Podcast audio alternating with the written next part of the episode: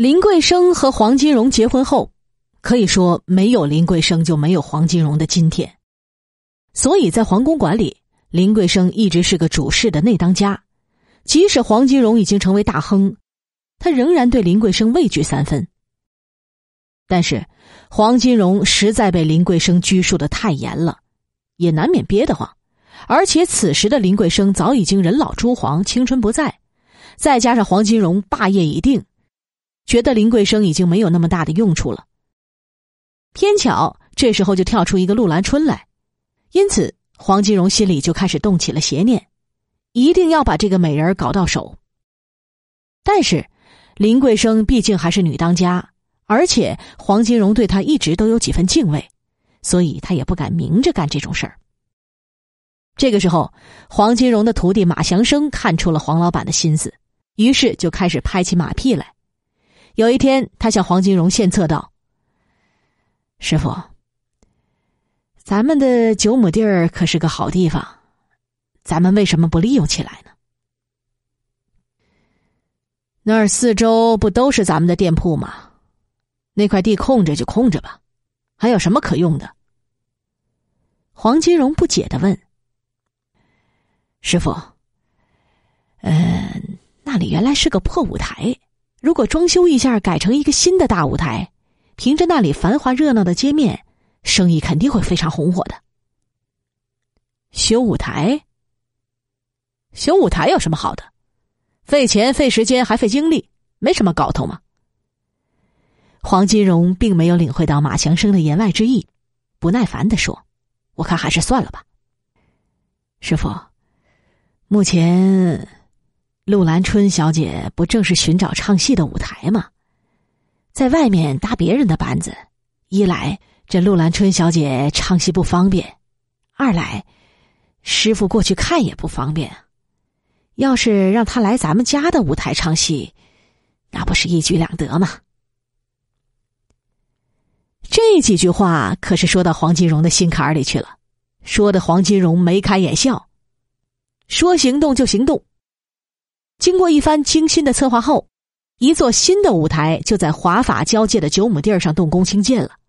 在黄金荣的催促下，施工队伍日夜兼程，加班加点儿，很快舞台就建成了。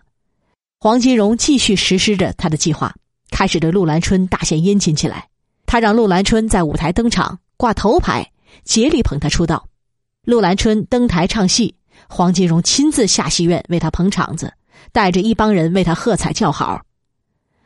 陆兰春技艺很精湛，说学逗唱念做打样样精通，人又漂亮又有气质，在舞台上一夜唱红，名声响遍了法租界乃至上海滩。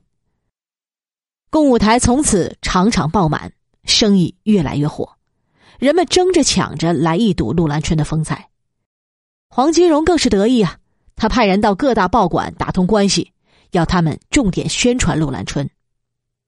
于是，在黄老板的关照下，报纸上每期为陆兰春登的戏目广告都放在最抢眼的头版头条，而且“陆兰春”三个字每个都有鸭蛋般的大小，生怕别人看不清楚。从此，陆兰春摇身一变成了上海滩家喻户晓的明星，身价倍增。黄金荣继续对陆兰春大献殷勤，几乎到了无微不至的地步。黄金荣派车子出保镖，保送保接。陆兰春休息，黄金荣在舞台边上为他修建了一个休息室，独门小院装饰如行宫一般。陆兰春一举成名，黄金荣非常高兴，要摆宴席庆祝。陆兰春当然得应邀赴宴啊。然而他并不知道，黄金荣这次酒宴是另有企图的。在宴会上，黄金荣看陆兰春美若天仙的模样，早就剥去了正人君子的伪装，露出一副色相。而宴会上的陪客也都是黄金荣的跟班，在酒宴上极力撮合黄金荣和陆兰春。陆兰春再怎么说也是一介女流之辈，对于黄金荣的霸占意图无可奈何，只好委曲求全。不久，黄金荣将裴里七号的房子粉刷一新，将陆兰春安顿在了那里。这期间也有人过来，在陆兰春面前替黄金荣做媒，被陆兰春拒绝了。可是现在的他已经身不由己，陆兰春被安顿在黄金荣的房子里，就成了关在笼子里的鸟，已经动弹不得了。不久，黄金荣就来到了陆兰春的住处，硬是上了他的床，而这一切，林桂生都还被蒙在鼓里。黄金荣在外面偷腥，自然不能让家里的母老虎林桂生知道。可是，如何才能既在外面偷女人，又瞒着林桂生呢？黄金荣自有妙招，他到巡捕房写了一份公文，盖了个印章，说是到外面办案子，多少天不能回家。实际上，他却天天在陆兰春军培里七号的房子里逍遥自在。当然了，所有的事情，若要人不知，除非己莫为。而且家里的林桂生也不是个省油的灯啊。没过多久，这件事儿就被林桂生知道了。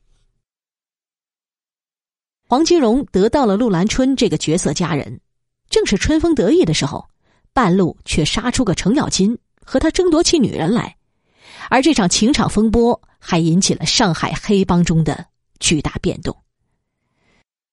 到底是什么人物敢和黄金荣抢女人呢？他就是浙江督军卢永祥的儿子卢小佳。卢小佳当年刚刚二十二岁。作为卢家公子，自然免不了公子哥的习气。年少气盛，风流倜傥，总是一身白绸衫裤，带着两个跟班出入于酒肆、戏院、舞厅等等地方。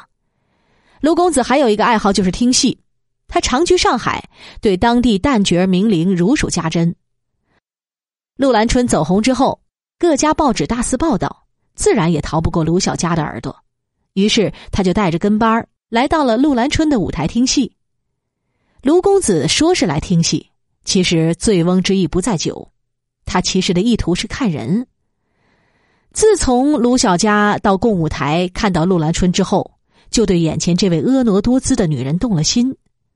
陆兰春虽然唱的是生角但是她的一举一动、一吟一唱都流露出女人的妩媚和娇柔。卢小佳第一次听陆兰春的戏，陆兰春刚一出场，一个无意的飞眼儿就把卢小佳的心给勾住了。从此，卢公子天天到舞台来看陆兰春唱戏，他对陆兰春的爱慕之情也越来越深。这天早晨，卢小佳起床后洗漱完毕，就吩咐阿旺把早点拿来。这个阿旺是专门负责卢小佳早点的一个二十多岁的小伙子，心思缜密，长期伺候卢小佳，对主人的心思一猜即准。他把早点放在桌子上，故意在下面压了一份晨报。这份报纸就是专门报道上流社会娱乐圈里的奇闻异事的，供那些有闲阶层的人们消遣娱乐。卢小佳端起早点，同时眼睛瞄了一下垫在下面的报纸，黄金荣大肆宣传的“鸭蛋一般大小的陆兰春”三个字赫然映入他的眼帘。他抬眼看了一眼阿旺，阿旺毕恭毕敬的站在旁边说道：“少爷，今儿可是有陆兰春小姐的戏呀。”卢小佳说道：“我看着了。”说罢，两人会心一笑。接着，卢小佳开始愁起来：“这个陆兰春，我怎么才能把他追到手呢？”随后，他对着阿旺问道：“阿旺，你一向鬼点子多，你倒是说说看，怎么才能赢得陆小姐的芳心呢？”少爷。这哪个女人不爱金银珠宝？更何况像他这样的梨园戏子，给一点小恩小惠，他肯定会动心的。但是，阿旺说到这儿，突然停住了，下面的话不知道该讲不该讲。但是，但是什么？卢小佳转过身来，看着阿旺说道。哎呀，你倒是快说呀！你想急死我呀，少爷。恕阿旺多嘴。阿旺一边偷偷观察着卢小佳的神色，一边说道：“这个陆兰春小姐，可是黄老板的意中人呢。”说着，阿旺心思缜密，一点都不假。他知道少爷对这个陆兰春有意思。就偷偷把陆兰春的情况都调查了一遍，紧接着，阿旺又把陆兰春的身世和黄金荣的关系，以及黄金荣如何看中陆兰春、如何捧他宣传等事情，一一讲述了一遍。